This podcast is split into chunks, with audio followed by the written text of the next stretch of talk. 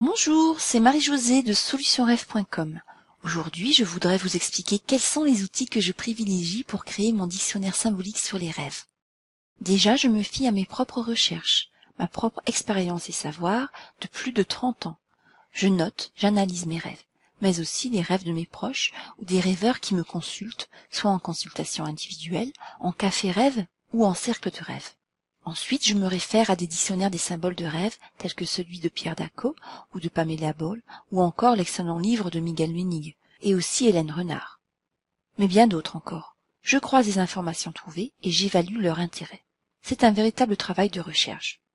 D'autre part, je me sers beaucoup du dictionnaire des symboles de Jean Chevalier. J'adore le consulter, même sans raison valable, par simple curiosité.